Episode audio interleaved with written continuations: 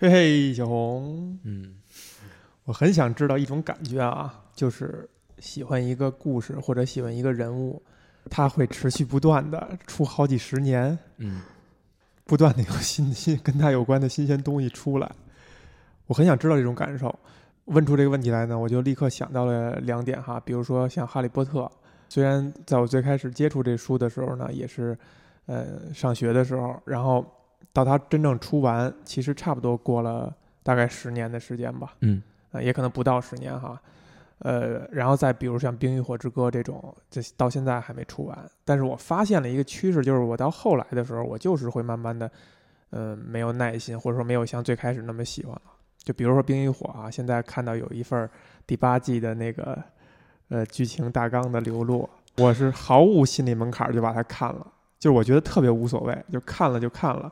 那个哪怕它是真的，将来这剧没有惊喜了也没什么，表明的是我对这个东西的感情是变淡的。 嗯，呃，所以我就不知道你会对这这类的事儿会怎么怎么如看果，如果变淡了，你还会看吗？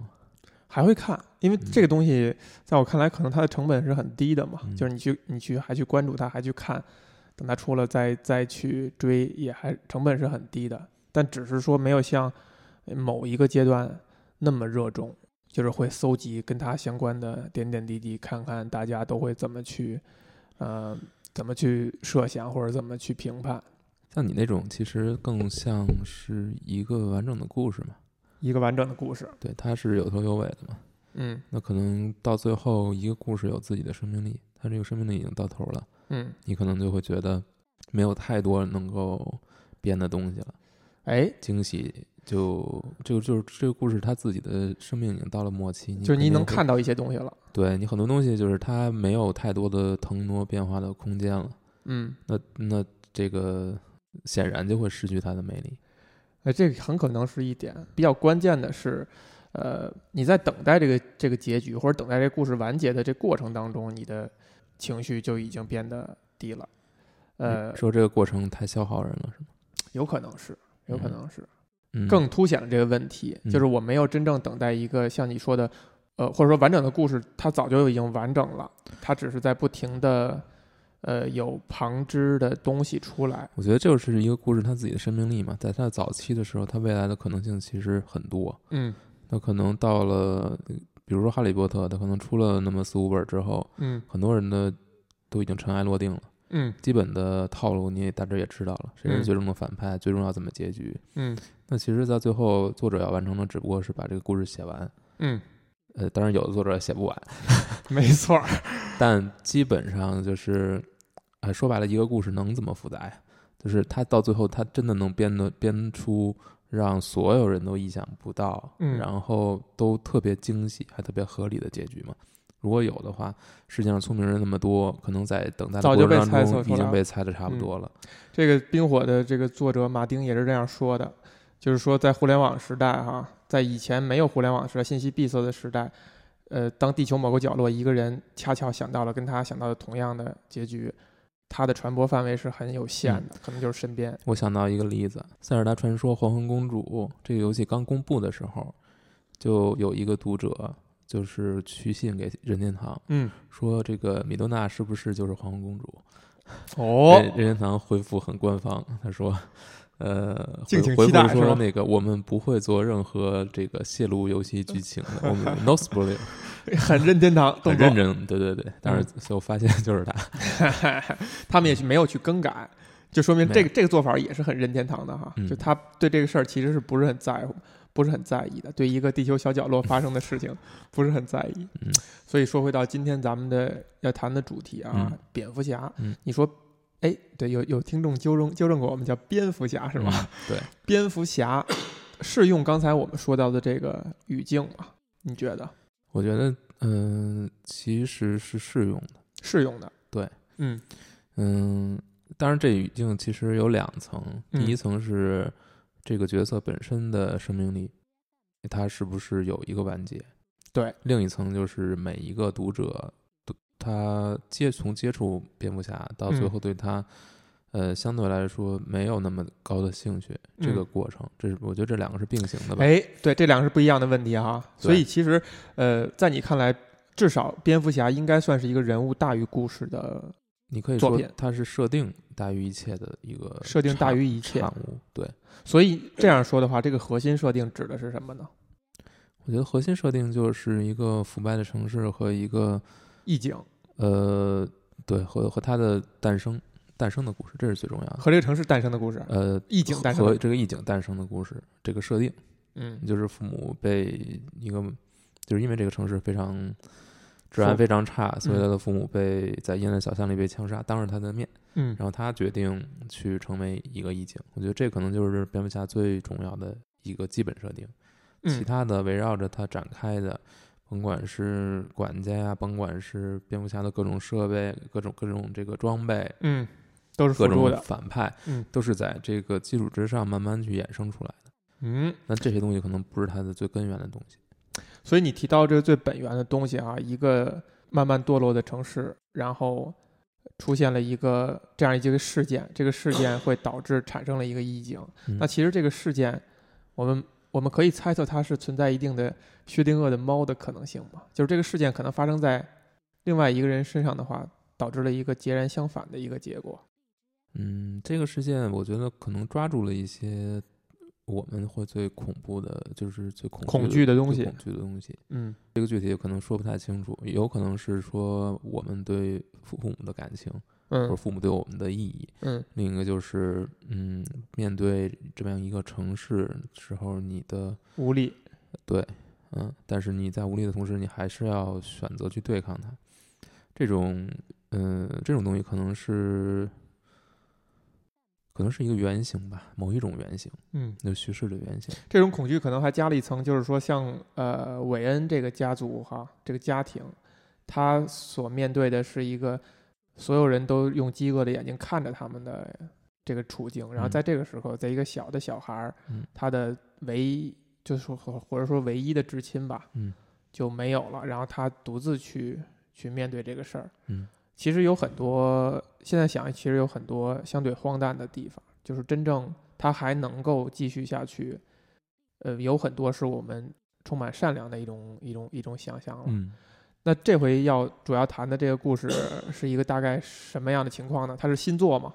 对，新作，嗯、也是一个叫什么名字啊？呃，White Knight，呃，白骑士。嗯嗯，跟这个是已经连载了有有挺长一段时间了，八期吧，嗯八本儿，然后合成一个完整的故事。嗯而且还没有完结，还没有完结也就是说在这条，在这个算是平行宇宙吧，嗯，因为很多设定跟主主跟主线剧情是没有关系的。所以只有蝙蝠侠能让你看还没有完结的故事。 呃，这个是其实它独立是成章的，但是因为哦太受欢迎了，所以会决定制作续作。嗯嗯，这个故事本身我先讲一下吧。嗯呃，这个其实这个你说它是一个蝙蝠侠的故事，没错，嗯但是更可以说它是一个小丑的故事。哦所以对小嗯、小丑感兴趣的读者可能会对这本书会更有兴趣，因为蝙蝠侠在其中的戏份并不算特别多。嗯这样的故事其实，我觉得它可能算是你说过的一种设定大于故事的这种创作这种嗯作品。嗯它的设定就是说，在一场呃一场小丑和蝙蝠侠的追逐战中，嗯，然后小丑发现这个，呃，小丑对蝙蝠侠说：“说你是这个城市真正最大的反派，就是嗯你嗯造成了一这一切，你是一个就是那种我们很常常见的这种理论嘛，就是因为有蝙蝠侠，所以才有了这些超级反派呃犯罪的嗯人，这些犯罪的人，他们被蝙蝠侠吸引到这里，嗯，或者说蝙蝠 侠催生了他们，催生了他们。呃，因为就是这是一种暴力之，就是这种冲突的不断的升级，嗯，在一方不断强大之后，对另一方会呃适应，产生适应、呃、嗯适应性，你就可以把它看成是像细菌一样，是一然种后交替产生的、交替出现的这东西。种冲突不断升级。嗯呃，然后蝙蝠侠呢，当然是予以否认嘛，但是，嗯、小丑说说我能够让哥谭市变得更好，对我，你的方法是不奏效的，你的方法只是让冲突暴力不断的升级，然后产生更多的混乱。嗯嗯，然后这个时候蝙蝠侠就等于他们正好这个他们的冲突结束在一个呃放了放置很多这种走私药品，而且是效用不明的药品的一个仓库里面。嗯所以呢，打斗中呢，这个药也撒的撒的满地都是，嗯，蝙蝠侠就抓起了一大把，塞到了小丑的嘴里。哦，对，然后这故事大致就这样这样结束了。但是这一部这一幕其实是被被人拍下来，然后放到了网上，而且这一段是就是这场追逐战中，蝙蝠侠做了很多，就是不管不顾身边人，尤其是格南市民众，尤其是嗯那些底层人的这安种危这种行为，嗯对，就是很多连带伤害，造成了很哦多连带伤害，所以。还被人拍下来了。还被人拍下来了，而且他对于小丑的这种呃非常暴力的举动，也是遭到很多争议吧。嗯这个时候呢，小丑是幸存下来，而且他呃我从他的面貌上你可以看出他的所谓的绿色的头发，嗯然后这个苍白的面容，嗯，这些都消失了，他变成了一个正常人。都消失了。对，嗯，就是他的整个的状态，你你会看到他是一个正常的人，就是他已经不再在视频里出现也是这样，啊是呃不不，在视频里的时候还 没有，还没有。对，啊但是他已经恢复正常了，呃，带引号正常吧，啊，嗯，就是你可以认为小丑仍然在他的体内，但是他已经不再是一个疯狂的人了。不再不是不再是疯狂的人意味着什么？就是他会他，但是他仍然拥有小丑的呃极高的智商，嗯但是他变成了一个正常的人。嗯，他做的第一件事情就是去学习法律，去学嗯去当律师，呃，然后去做检用察各官种，用各种方式去把自己脱罪，把自己脱罪。对，嗯利用这个法律的空子，嗯呃，怎样怎样，司法系统嘛，就是嗯总有各种各样的空子可以钻。那嗯他这样呢，实现自己，呃，首先是从精神病院关出来，呃，放出来放出了，从阿来卡了姆放出来了，嗯然后成了一个自由人。同时呢，他还渐渐的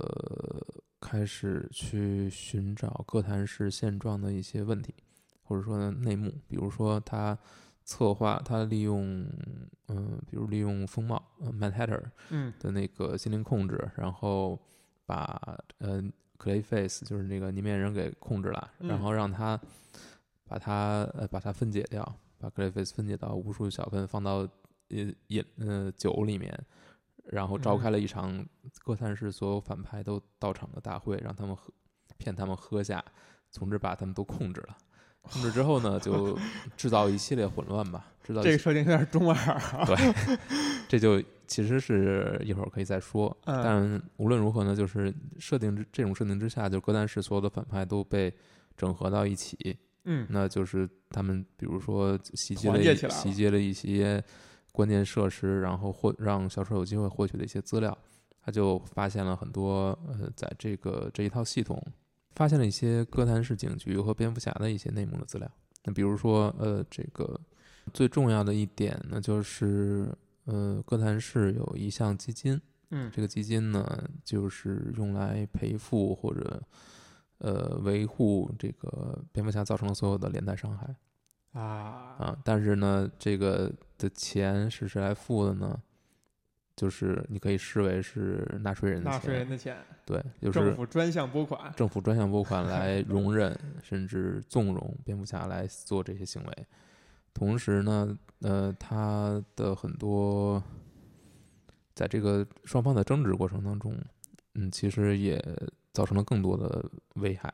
比如说摧毁了小丑自己出资策划去承办的一个图书馆，凡此种种吧，就是把蝙蝠侠放到一个舆论上非常不利的地位。嗯然后小丑呢，反而到了一些这个哥谭市治安最差的地方，嗯然后在那里面去寻求民众的支持，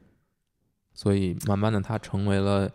这个地区的呃政治层面的代表，嗯呃，成为了最终成为了国会议员。他等于在歌坛的政界是占据了一定的地位和一定的影响力。嗯呃，在这个过程当中，可能就有一些呃额外的分支吧，比如说两两个小丑女，就这个设定里有两个，两个小丑女。对，一个是他原本的那个，另一个就是也不知道在什么时候就替换掉了原本那个，但是小丑自己也没有发现。自己但是这个人就是他喜更喜欢的是现在这种，就是现在这种风，之前疯癫的这种这一版的小丑，他喜欢之前疯癫那一版的，就是他想把它给新的小丑女喜换回来喜欢疯癫，她希望她能够回来，嗯把现在这个杰克，嗯呃，就是他这个小丑已经已经精神正常的小丑，他心里的那个释放出来。嗯所以后来后半部分这个故事就转向这一部分，就是哥谭市的人，哥谭市首先哥谭警局，包括夜翼，包括蝙蝠女，他们都，他们最终慢慢被呃这个现在这个精神正常的杰克说服，哇说服他，说服他是什么呢？说这个蝙蝠侠如果想改变哥谭的话，他早就可以做到，他可以将自己的科技分享出来，嗯再将自己的武器分享出来。只要他嗯愿意这样做的话，呃，他们就可就可以改变柯战士现在的状态。然后他们甚至呢，把在小丑的这种你说是引领之下，你还是说这种催逼之下，或者是怎样，就是他们携手是把蝙蝠侠抓住了，同时关到了阿卡姆疯人院里，很兴奋啊，这个情节嗯很兴奋，算是反转吧。嗯但是呢，因为新的新版小丑女就是利用了 Mr. Freeze 的，就是冷冻博士、嗯，冷冻冰冻人吧，极冻人，施瓦辛格，呃，对，利用了他的一一项技术，他父亲的一些留下的一项技术，就是他父亲好像还跟纳粹时期是是有什么关系，跟纳粹有什么关系，所以有些武器化的冰冻设施把一大部分哥谭市给直接冻住了。嗯然后后面故事就转向小丑如何与蝙蝠侠合作，嗯，去把这个新版的小丑女给绳之以法。嗯故事呢，大致最后的决战其实就是这这一这一部分了。但是在这个过程当中，小丑发现他这个药物的效用在逐渐递减，嗯，他就要要变回去了，对，最终他是嗯有就是非非常变变进进入了一种非常不稳定的状态。嗯所以，呃，故事的结尾当然是，嗯、还算，呃，还算成功吧。就是，嗯，蝙蝠侠也得到了，就是两个人能够携手来去作战。嗯呃，首先是战胜了新版的小丑女，另另一个就是两人之间产生了一些认同，互相之间的认同。故事编得非常的聪明啊，我觉得，嗯，呃，蝙蝠侠与小丑并肩作战这个事儿在以前发生过吗？相对来说挺多，但不是像现在这种关系。嗯，呃就这个这个故事在这里边儿，这个小丑这个人物非常有张力啊，他嗯经过几次的这个变化啊，嗯而且变化当中都是，当他看似要变成跟以前完全不一样的时候，他恰恰还抱着原来的某些想法和目标。当他嗯变得要跟以前不一样的时候，他反而呃要跟以前一样的时候，他反而又改变了他的一些一些想法。对你可以说他出，呃，他一开始变成一个正常人之后，嗯他所做的事很多事情其实和之前的小丑没有区别，嗯他都是想要把让哥谭市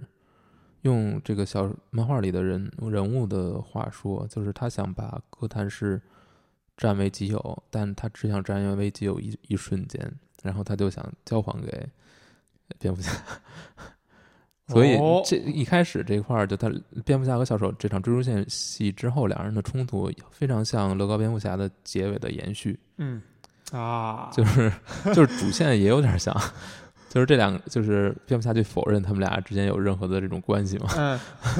小丑一直在追寻，是吧？对这漫画整个的风格不是这种诙那谐呃那的，不是，还是挺但是很严肃的去对去去去揭露了这一点，还是说你你进行了大量的脑补？不是我脑补的，是不是很明显去就是明话去说的？嗯就是他们俩的关系是，我觉得保持了一个延续，就是一开始的这种怎么说呢？就是蝙蝠侠变得越来越暴力，然后越来越不像一个义警了。嗯，但这时候小丑其实对此是不满的，他就是觉得你你越变了，你越来越 枪杀列侬的粉丝是吧？呃对你变了，对，所以呢，他也要进行一些变化。嗯，他要进行什么变化呢？他他要就变换换了一种方式，他要指出你现在这种做你这样去做是做不事符合你的人是设的，不符合你的人设，哎，有人设这话，啊真的啊对对对，一开始俩人冲突的时候都有，就是就是说你是翻译问题还是什么呀？不是不是翻译问题，不是翻译问题，对，你要就是 auto character，就是你的行为，我天哪！哎，现在这漫画都已经被都逼成这样了，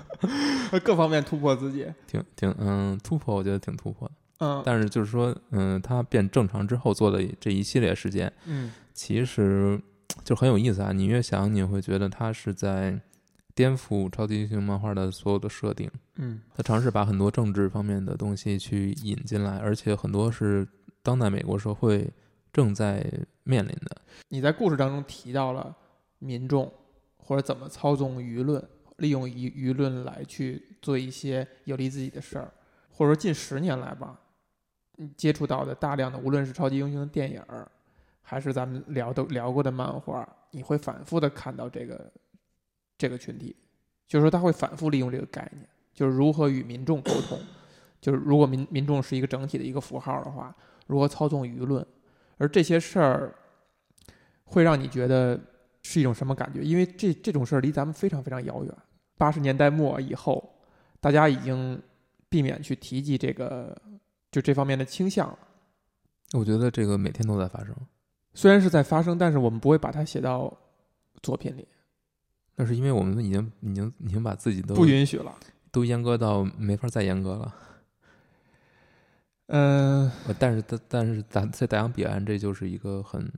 对，经常被讨论的事情。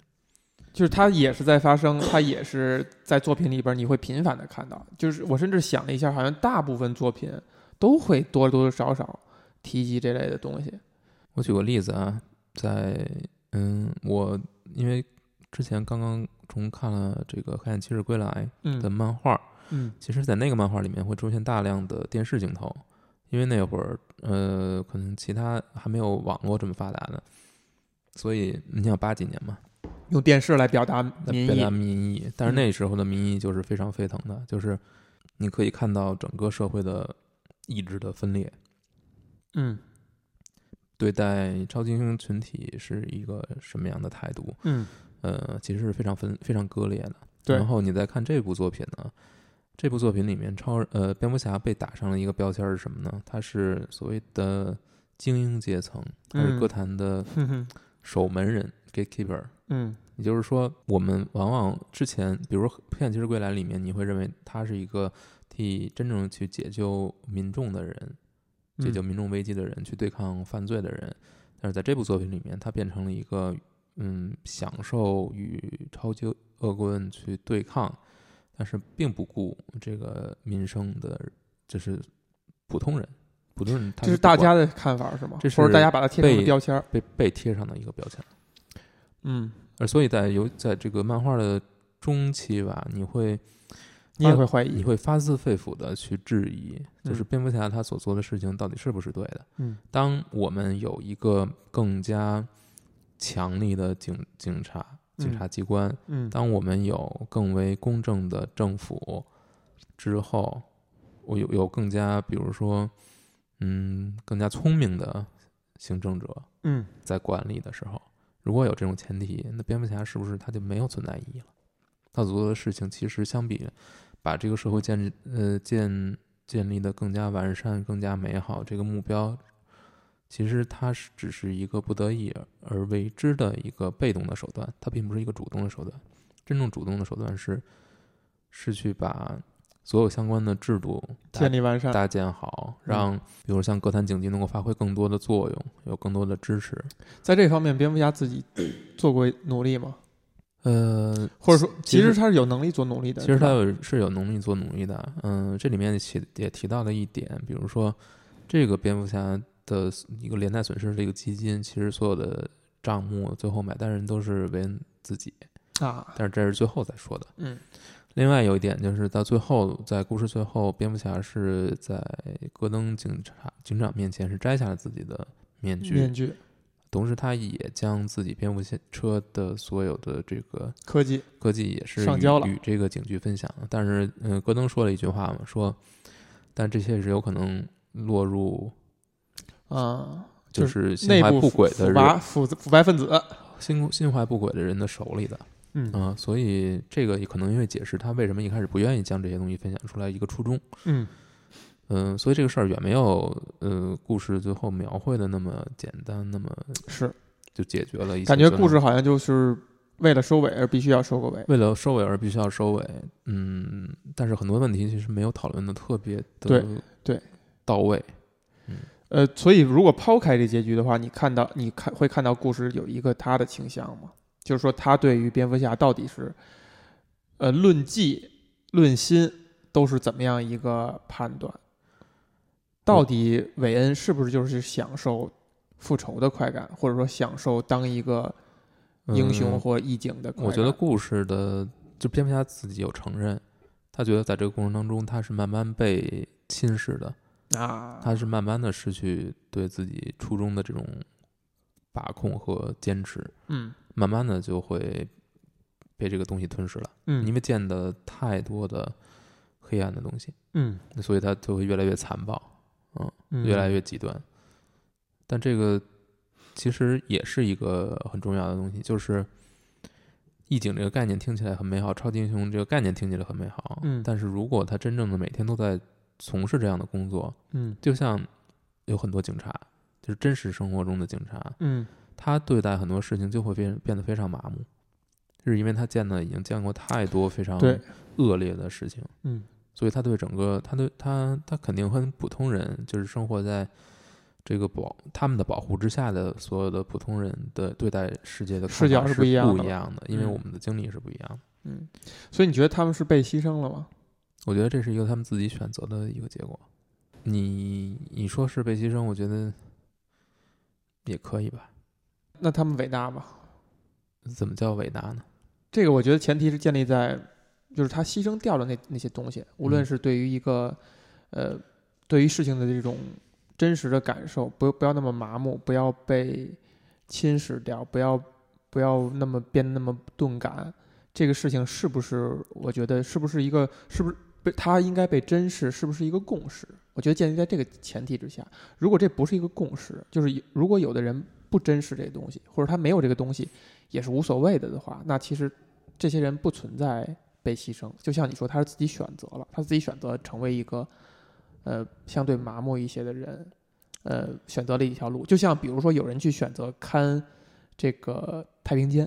对吧？嗯，正常人谁会选啊？夜里边儿值夜班儿看太平间，但是这有一些人他就没有那么敏感，他也知道那里边会有各种各样的我们解释不了的问事情，但是他就选择这样去做了，那可能他就本身是这样的一个一个人，那就是符合他的一个一个职业。但是如果前提是说我们谈到那些东西是应该被珍视的，是人性的非常珍贵、非常宝贵的一部分的话，那可能他们就是伟大的，他们就牺牲了一个，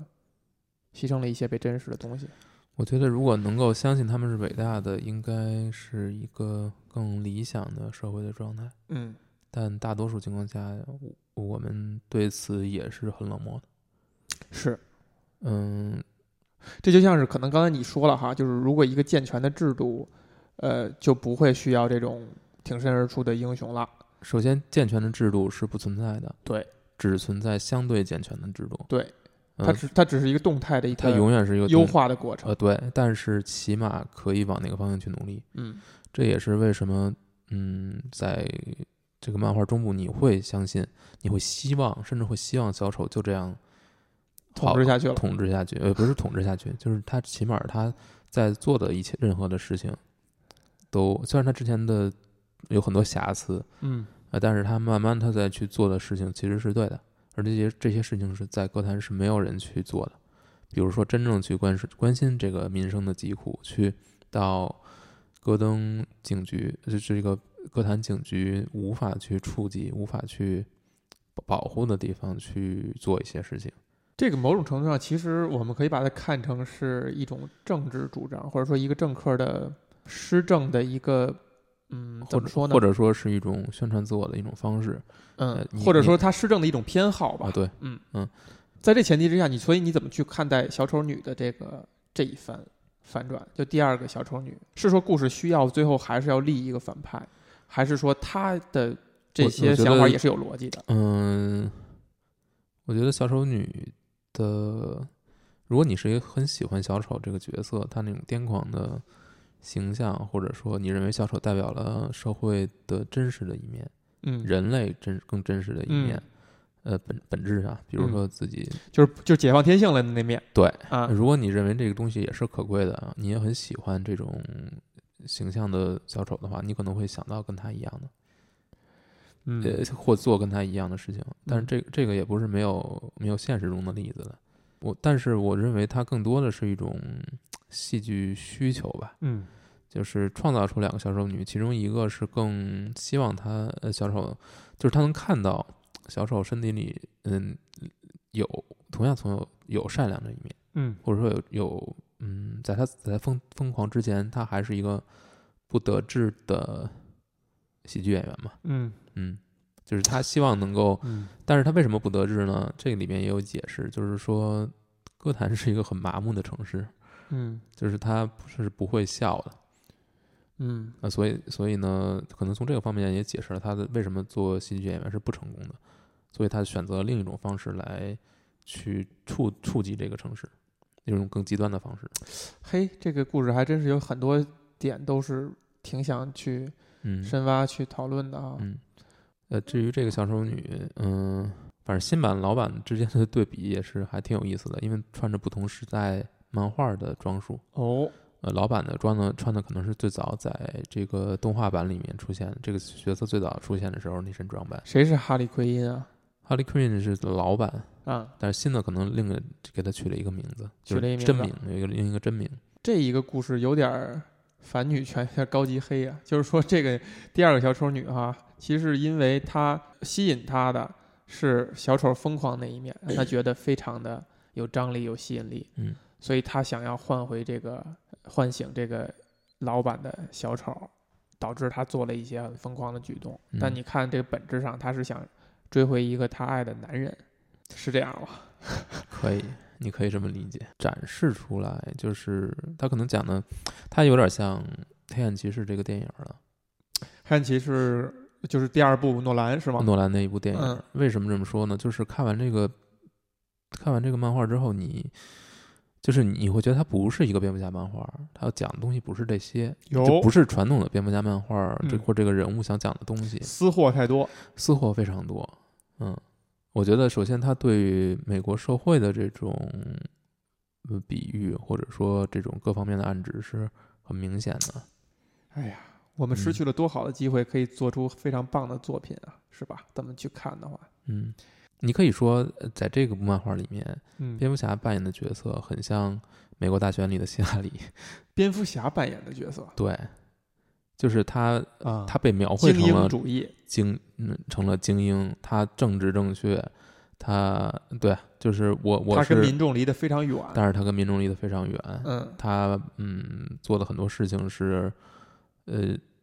只是表面上正确，嗯但实际上并不解决，没有什么，用，没有，并不解决真正的问题，就是维系现在的这个这个这个对世界，就啊保持还是现在样嗯这个样子，对，也没有阶级跃迁，也没有大的变化，也没有改革。什么都没有，嗯这只是说我完成我的，我扮演好我的角色，嗯，。完成我这个叙事所需要的，我我要完成的这个事情 有意思思。但是小丑呢，就很像特朗普，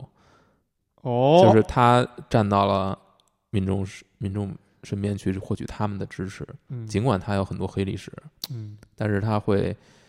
呃，但是他用自己的所作所为去去改变了一些东西，嗯嗯，是这样的而。且他把蝙蝠侠扳倒了。 你去这么看，就会觉得非常有意思。但是你会发现，最后他还是一个小丑，最后故事还要把它收成一个小丑。还还是把它说成了一个你小丑觉得这样做故事它是有它的合理性，还是说它必一必须这样去做我觉得从一个故事角度出发，啊嗯这是他最合理的一种结尾。最合理的这种结所尾？以，我觉得这这就是他，嗯，我觉得这个是作者，就是西恩·墨菲，嗯肖恩·墨菲吧，嗯墨菲。我觉得，嗯、他之前的一些作品其实是其实更强在他的画风上，哦但是他嗯，他的画风就是非常独特，跟嗯别人根本都不一样。故事呢，这次是确实是让人很，一方面是很惊艳，就是设定让人非常惊艳。你觉得就是一好一个画画的居然讲这么好是吗？ 呃，我没有没有对他没有偏见啊， 我觉得也是令人很嗯、很很大开眼界，而且这个设定其实没有没有多少人真的去做的，嗯，就是只是有有人描绘过什么的，有人慢慢就是暗地里或者说稍微有点直白的指出小丑并不疯，嗯，有有的故事是这样的，是这样去设定的。我们在很早的聊蝙蝠侠的时候，其实我我我记得咱们有提到过这个事儿。你最后说的是小丑是他其实是他主张的就是一个混沌嘛，就是主张的是是混沌。嗯，或者说它展示的就是人类，就是它这个角色代表的就是人类最不可控的那一部分。它既是一个带有一定毁灭性的东西，但是同样它也带有一定创造性。这也就是为什么这个角色你会觉得你愿意愿意去欣赏他，因为他永远能够超出你的想象，他永远不落俗套。嗯，尽管这种不落俗套可能是非带有毁灭性的，可能是会伤害到别人的，但是它始终它有它的有它很非常动物的一面。仅是非常动物了，那就是人性当中的一部分。因为我清清晰的记得哈，就是在真正那是哪年就川川普当选的那一年，我问了很多就是我在美国的一些朋友，其中真的是相当大的一部分是为这个事儿是高兴的，对吧？这个我以前也说过，而且我的有一个朋友吧，就是提到了一点，他说的非常的实在，他说川普当选可能会有很多乐子出来，会有很多的不确定的，谁不想看点新鲜的事儿啊？嗯他这个说的这点一点儿也不正面，他说的就是说我想看点儿热闹的东西，觉得希拉里当选太没趣了。这个趣味就指的是说，嗯他不认为川普是一个呃好的政治家，他不认为他是一个呃更好、更优的那个选择，但是他就想看一个不优的选择当选，非常实在。这个话我觉得可能每个人心里都有点这种想法，就是嗯对想看点儿热闹的东西，对，想看点儿不那么顺理成章的。还有包括比如说在任何的体育竞赛当中，当你不带着长期的倾向性的时候，你总会倾向于给弱者加油，就是你觉得如果一旦爆冷的话，这个事儿就更好玩了。那回到这个漫画，呃，最终的小丑的结局啊，嗯它变成了有回回复到了原来的。嗯从叙事角度，我觉得这是一个最周正的，嗯，但我觉得这也是这个这个作品特别让人遗憾的地方。哎，遗憾对，就是它最后一切都恢复到了原状。回到了故事发始发生之前的那个状态。对，那可能就是蝙蝠侠不会不会像以前那么不会像漫画之初嗯那么暴力，或者说那么极端，嗯，但是小丑毕竟还是回去了，就是还还是变回了他以前的那个样子。就是成长，其实成长弧落在蝙蝠侠身上了一点儿，就他嗯有一些变化哈，通过这个故事有一些变化。嗯，但是小丑是兜了一圈儿。小丑，嗯，我觉得是没有没有发挥出这个设定最大的更多的惊喜潜力，潜力，嗯，只只能说希望他的续作能够把这部分再去有所发挥吧。我觉得这一作是稍微让我有一点有那么一点点失望，因为我觉得如果真的是一个嗯怎么说呢，结局很让你失望。呃，不也谈不上特别的失望吧，就是嗯他周很很中规中矩的完成了自己的任务，嗯他把这个一个漫画最终的一个故事最终的高潮应该是应有什么样子嗯的结局，把所有的线索圆到了一起，所有的成长完成。但是这个设定的潜力应该远远不止于此。你会觉得这作者其实他本身是有能力能做到更好的。我觉得可能是把更多的戏份留在了下一部吧，哎呀，续集吧。但是作为一个完整的作品来说，你可能就已经无法把这部作品当成一个完整的作品了，就是它已经不完整了。是，嗯，但是呃而且为什么这么说呢？是因为我觉得有很多可以去延展开的东西，它没有去做延展，就故事马上就要转回来了。比如说，呃，小丑真正成为一个政治家之后，嗯他做的事情，或者说呃和蝙蝠侠的那一套，嗯、超级英雄叙事的这个套路之间，到底能够碰出什么样的火花？对，我觉得没有碰，没有怎么碰。嗯他就又从政治的舞台走下来了。对，就是这个可能是一个，也是一个很难处理的问题，就是一旦把它处理的太过真实，嗯，你的超级英雄这整个的事情全部会全部崩溃，也对，对就是吧？脱离了一个超级英雄的一个轨道了。你就完全崩了。嗯所以呢，为什么说《黑暗骑士归来》处理的好呢？嗯就是它同样涉涉及了大量的政治内容，嗯比如说它对于这个呃里根的这种描绘，嗯，但是它玩的就大，那就是它真的是呃超级英雄是嗯 超级英雄是荒谬的，对吧？嗯，但整个世界比比超级英雄还荒谬，它嗯会把整个世界的荒谬给你描绘出来，嗯美苏之间这种不断升级的对抗，嗯，然后呃官僚制度的整个的这种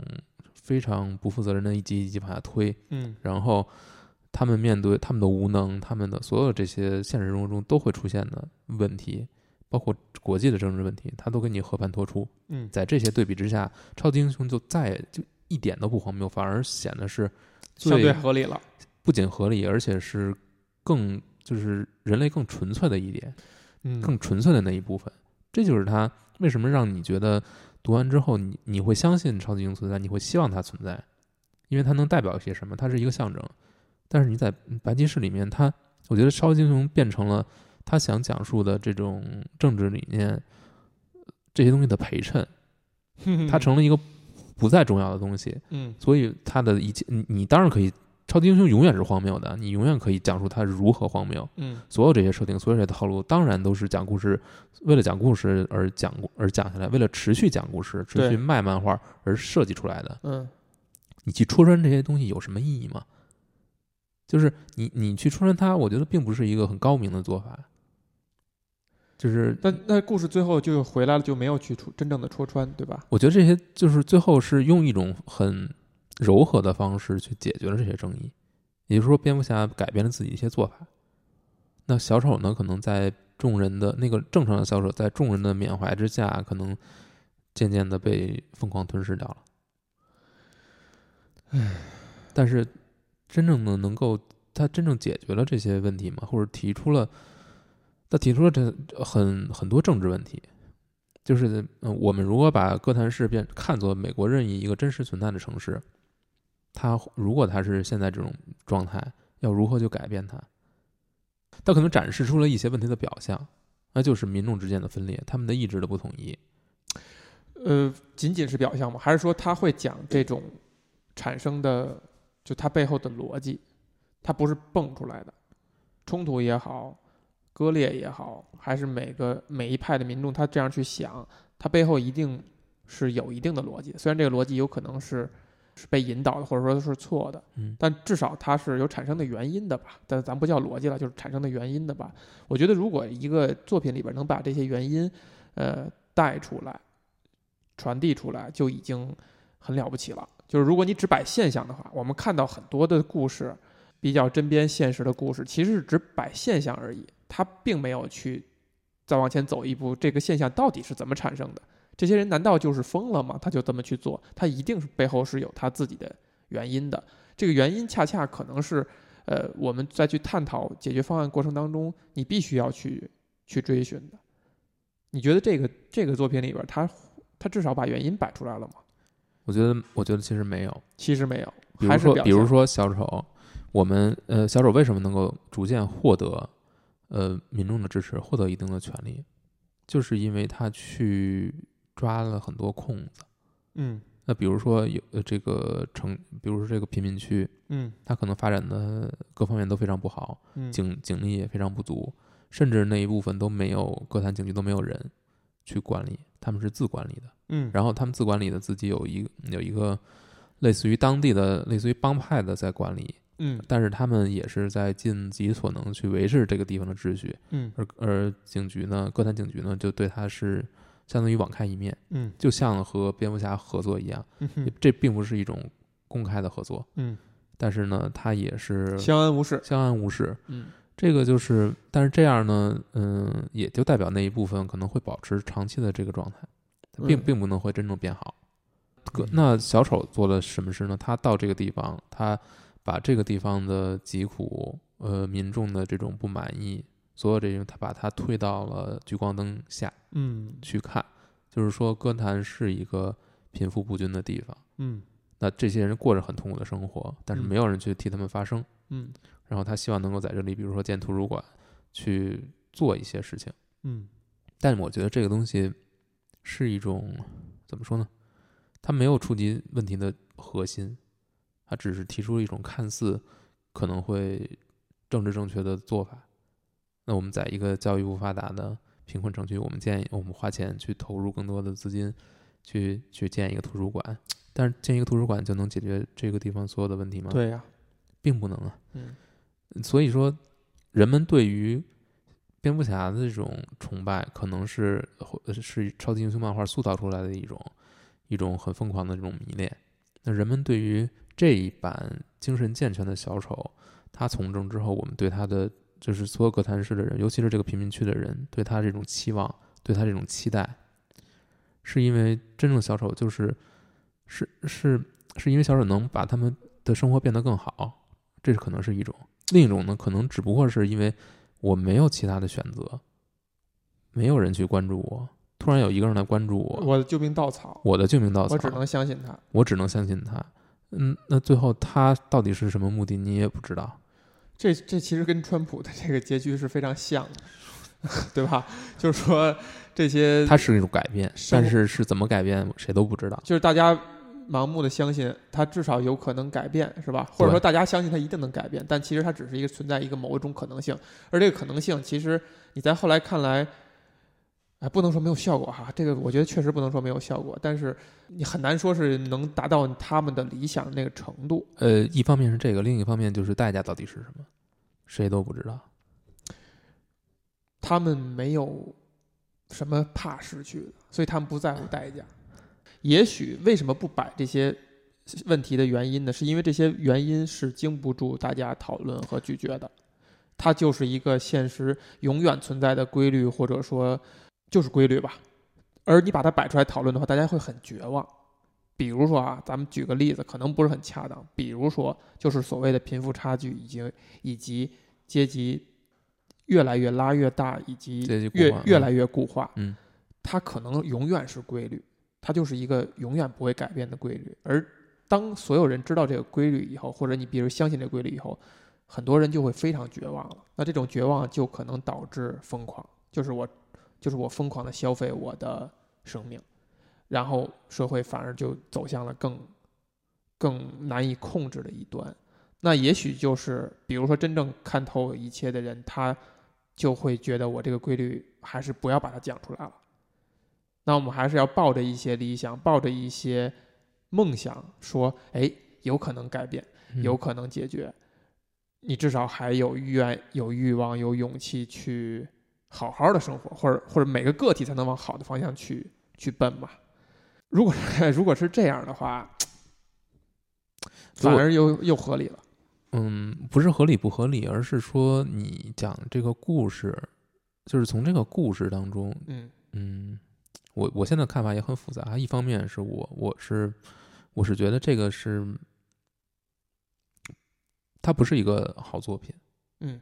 或者说它是一个非常非常出色的作品，在嗯某种意义上来来说，它是非常出色的，嗯它各种各样的设定是非常跳脱的，嗯但是它可能并不是一个传统意义上我们乐于去接受的蝙蝠侠作品，或者说我个人为什么乐呢于去接受呢？因为我觉得它它的很多设定是让我觉得受到冒犯的。那你觉得受到冒犯，对，比如怎么说呢？就是比如说你把蝙蝠侠描绘成这样一个角色，他嗯可能非常、呃非常乐于使用暴力，嗯然后非常不顾普通人的感受，嗯，呃，是非你常的不顾一厢民情愿，这这是这是作者的一厢这情是愿。这是作者的一种设定，嗯，没有什么一厢情愿，比就是说你你为了讲故事，你做出一种设这样定，我是嗯可以接受的，嗯但是这个可能不符合我心中对蝙蝠侠的形 象，就是我对他的一种嗯美好的投射，我对认为他不应该，他是一个行侠仗义的人，他不应该做成做这些事情，嗯，或者说，但这个有可能很大可能就是因为我可能看了太多的传统的蝙蝠侠的故事。嗯所以我会对他有一种天然的期望。这也是为什么我去看《黑暗骑士》，嗯我会觉得，或者说 BVS，我会嗯觉得不满，就是因为很多设定是我不认可的。嗯但《白骑士》呢，我其实是非常期待这部作品的，嗯，而且说实话，就是我是可以放，愿意去放松一些自己要求呃，不是要求条条就框框放条条框框，我愿意去，我是很想去接受的。但嗯我会发现也，它有一个问题，嗯你做这种设定呢，都是你是确实是在传统的叙事套路里面做了一些合理的发展，我觉得这都是合，他做的基本还都算合理的。嗯但是问题就在于你做这些合理的发展，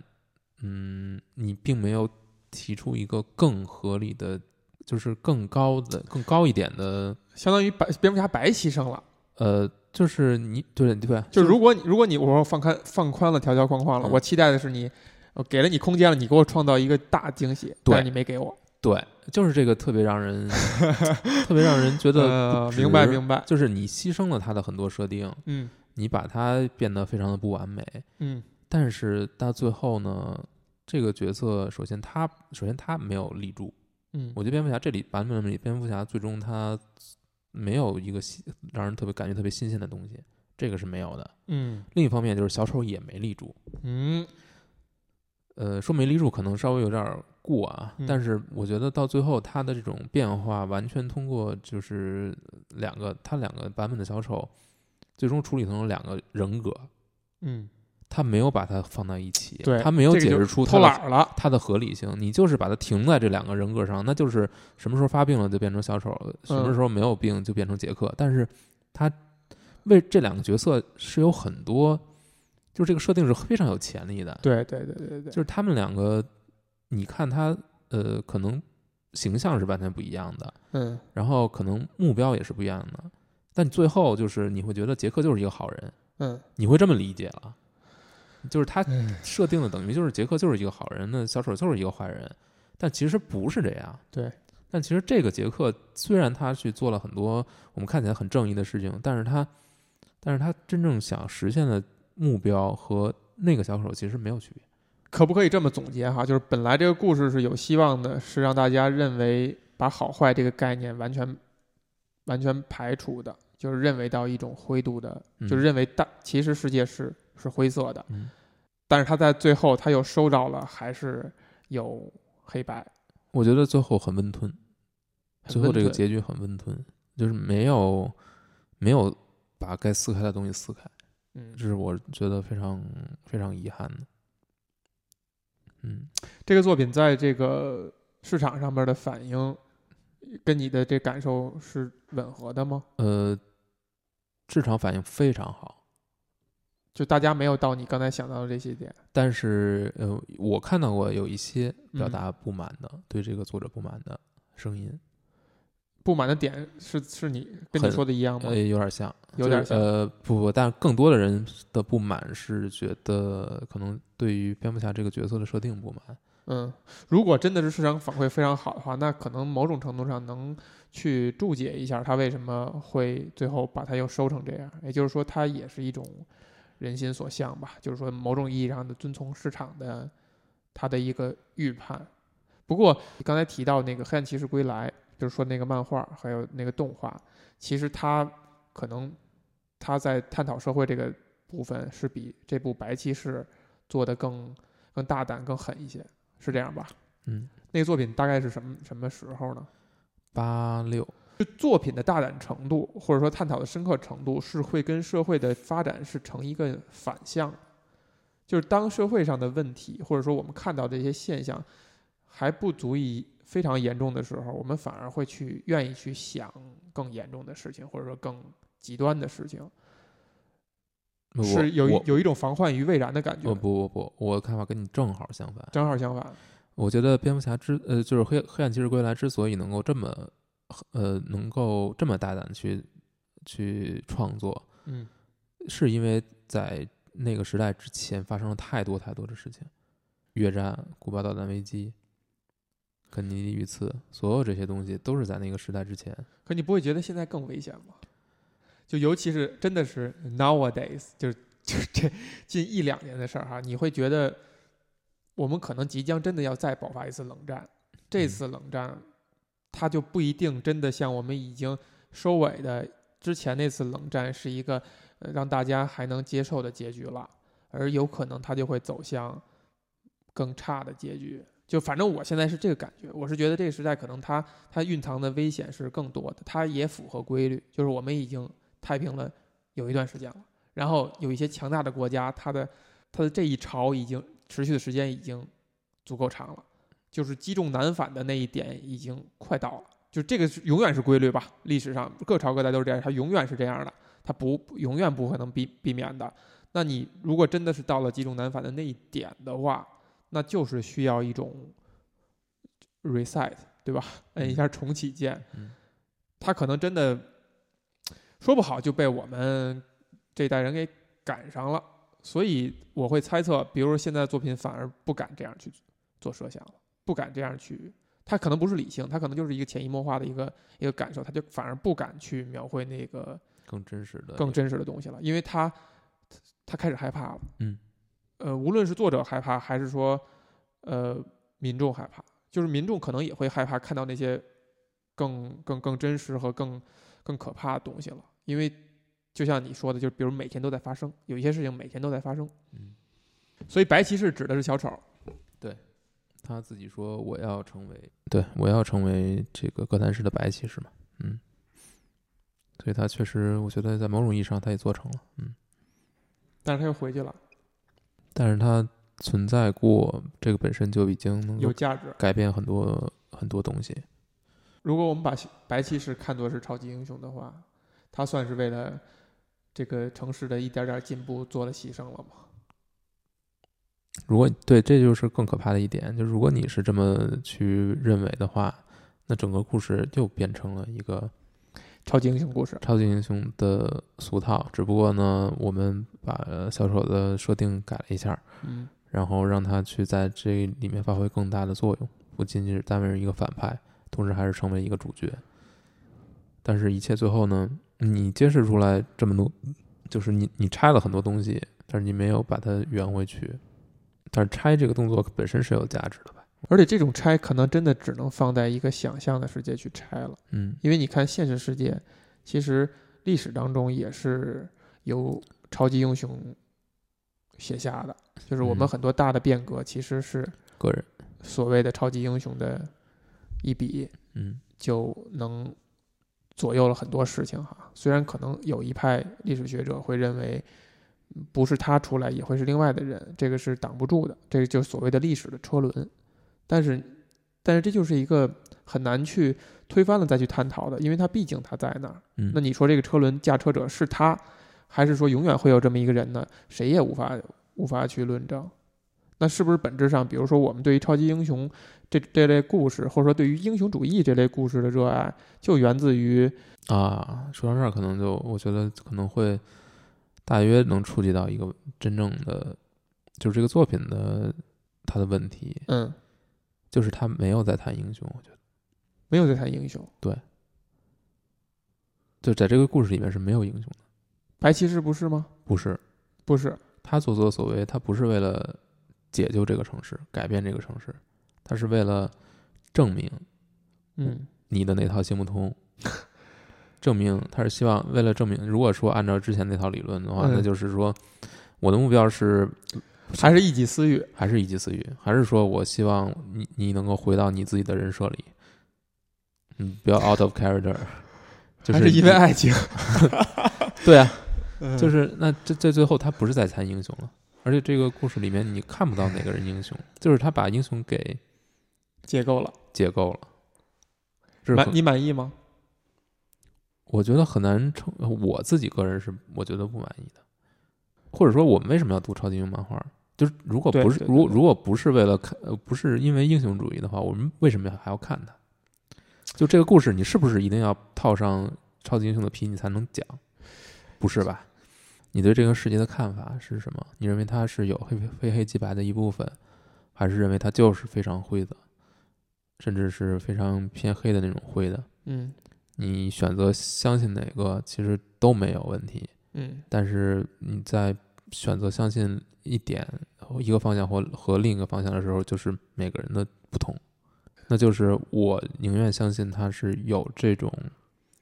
非黑即白的东西在的，嗯，有很白的东西在。有很白的东西在。我我我认为相信这一点是非常重要的。那所以我会愿意去嗯通过各种方式来维持我对这一点的相信。嗯那可能有一点就是去，我觉得去阅读一些跟这个相关的东西，或者说看嗯跟这个相关的有道理。电影，但这但是现实是什么样子呢？不代表，呃，我是没有意识的。对，但是你选选择如何在这个你相信什么，选择相信什么，这也是一种选择。对，你可以选择一种，也可以选择另一种。但如我，但我个人认为，如果真的是相信这个世界是非常非常糟糕，甚至是不光是这个世界的现状非常糟糕，而且是人也是非常糟糕的，所有人都非常糟糕的。我认为同样是，首先你如果你这么相信的话，你会非常活得非常不幸福。另一个点就是你这么相信的话，你相信的也不是一个更真实的社会，而往呃把一切往坏了想，把这个社尤其是把这个社会上的人和这个社会本身都呃往坏了去想，其实是一种这种传媒更发达的时代的一种倾向，或者一种我认为是不非常不客观的一种倾向，因为所有的坏事都会被放大。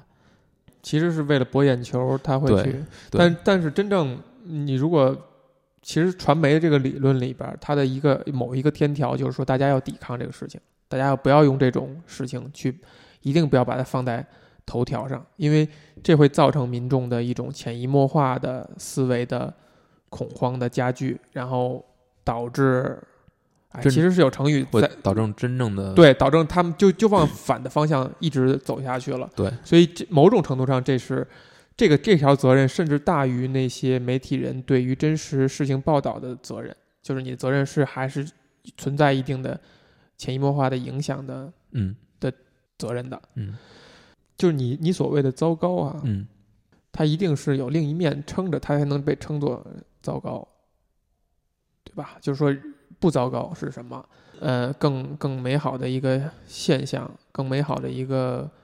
一个一个现实到底是什么？是有，它才另外一方面，它才能称作糟糕。嗯。那一另一方面，那就是我觉得幸福的家庭都是相同的嘛。那相同的是什么呢？那可能就是人人们能够更加平等的，每个人能够活得更有价值，能够活得更加开心。那这些，但是这个东西是就是一个不可能的，对，不是每个人都能活得有价值，不是每个人都能发挥自己的潜力，不是每个人都能活得很开心。对，但这就是现实，但是不代表没有人能够活得很开心，没有人能够活得有价值，不代表嗯你要放弃追求这个。我觉得超级英雄漫画有适合它表现的题材，有不适合它表现的题材。嗯，我觉得过于政治的或者过于真实的问题，并不适合用它这种形式来去就并并不是说去讲讨到论讲到一个超级英雄故事里，对，他可能因为他沉不下去，嗯，他深深入不进去，他必须，因为他必须要回到超级英雄这个套路上，嗯他有一些基本的规则，他一回来之前的就白费了。对，这就是这个故事最尴尬的地方，就是你想要讲一个政治的东西，你想要讨论就是什么什么样的社会制度更是更能够让我们普通人过得更好，嗯，什么样的这个政治呃政治相关的元素存在会让你更好，而不是说一个意境。嗯，但是这个东西其实你讨论到最后，你就把超级英雄这部分，你必须要把它割裂、对，割去、洗去，嗯，你才能得到一个更真实的、更可信的概念。回不来了。你就回不来了，你就把它彻底解构了。嗯但是你又要回来，嗯就是非常矛盾。就是你要不要回来？你要回来，你要回来，你就要接受一些荒诞的地方。但是你接受荒诞的地方呢，前提就是你想要讨论的问题都无法得到深入的讨论。那可是刚才你描述那些东西，它拿一个其他的地带，它是不是也讲不了啊？如果真的讲讲一个政治的东西的话，落回到现实的话，很现实主义的话，那很难在一个故事里边就把这个过程还是可以的。这么浓缩的去去展现出来。因哎为你想想，其实超级英雄就是加速了一个加速了一个故事的发展嘛，嗯它可以用一些异于常人的力量去加速这个故事的发展。比如说，如果是普通人的话，这个故事还是这样讲，他可能这个历时就很长了，从年轻到老年都要过来。但是超级英雄就让这个过程可以变短。但这个不是讲故事的问题所在，我觉得嗯你你时间拖得很长或者怎样，你嗯，同样还是也有可其 以讲，还是可以讲的。关键就是你讨论的东西适不适合这个这个适不适合这个介质。所以你比如说你继续去看这种比较英雄主义的，或者直接说超级英雄题材的作品，你本身潜意识里带着会带着怎样的期待？比如说之前咱们按照那个《守望者》的那个呃的一个推论是说，他已经把超级英雄的东西都讲完了，对吧？这句话可能它是一句很漂亮的话，它真正实现没实现，咱们先不论。但是你仍然还在继续看，你肯定是潜意识里有某些期待的。我觉得很重要的一点就是，我认为超级英雄它不应该是完全意义上的贴近现实的，我认为它应应该与现实有一点距离，嗯它应该是去讲一些人类更深层次的东西，就是和时代有一些距离。我认为它应该有一，哎它应该科幻一些它。应该有距离，嗯但不是代表它就应该科幻，就是它的距离是什么？你要描绘的其实更多的要集中在人上，就是不是而不是时代。嗯，而不是社会。对，你如果将过多的东西放在社会上的话，你就会把自己解构掉。你要谈你超级英雄你，你就是现在社会的神话，你要探讨的就是人的原型，就是人的喜怒哀乐、人的价值实现、人的英雄主义，这些东西是脱离某种意义上，它是要脱离现实的，它不能太的挨得太现实太紧。因为如果你挨得现实太近，所有这些东西都被洗掉了。就是它是因为现实是一个混沌不堪的、无法去争辩的，它是各个方向的力量扭打在一起结成的一个成果，它是不纯粹的。如果你想用超用一个纯粹的东西去解释一个不纯粹的，你会被这个东西去染的，你自己都认识不出认不出自己了。但是我们要，但我觉得文学创作作品的时候，你你我就觉得这种所谓的呃反映现实的这种这种作品是一个特别荒谬的东西，就是你无法去反映它的，你无法去反反反映现实的，现实远比你永远会比你编造的这种故事要更复杂，但是你能你能描绘的是是人，跟人类现代社会是一个平行宇宙，而不是一我觉得个预言。我觉得《守望者》之后的我最喜欢的一些作品，都没有那么都是聚焦在，我觉得都是聚焦在嗯英雄本身上的，嗯，或者者是探讨他们人性的一面，或者是探讨他们神性的一面。它是对人本身的这种挖掘，而不是说对某一个社会的挖掘。嗯，我觉得这是为什么要这种题材还能够存在，还能够让这么多人去读，大家在读的是什么？不是在读，就里面可以有现在关于是这个社会的东西，但是如果它真的占到一个完全主流的的的这个内容元素的话，它会把超级英雄挤得渣儿都不剩。就是你你在嗯这个现在现在现实设定里，你这个东西就是永远是各种说不通、各种无法成立、无法自圆其说，非常尴尬的一个状态。你说马云是不是咱们某种意义上的超级英雄？不不不，这个王石、他们只是一个人。刘强东，你想想，对吧？发生在他们聚焦在他们身上这些 no no 事儿 no no no 你现在用，你先套在超人、蝙蝠侠 no 身 no 上， no 你想一想，不不不，这是两个完全不一样 特的。朗普是啊吧？嗯那那也不是。然后某某国家领导人，三三字的国家领导人，你套一套试试，好玩不好玩？那可能是另一个东西了。就你还认为它应该是一个平行宇宙？我认为对，呃，我不认为是平行宇宙啊，但是我认为它的焦点应该在人上，就表嗯表现他的困境嗯，和他如何去超越这种困境。个体上个体不要讲社会，不要讲群体，不是不要讲，而是说它不应该是你那个着眼点的，你不要想，不是不应该你的核心。你不要想通过一个超人的故事去解决我们的社会问题，那是嗯不可能的，哎这是不可能的。嘿，哎 对吧？对 还是去挖掘挖掘上面的文学性吧。对啊，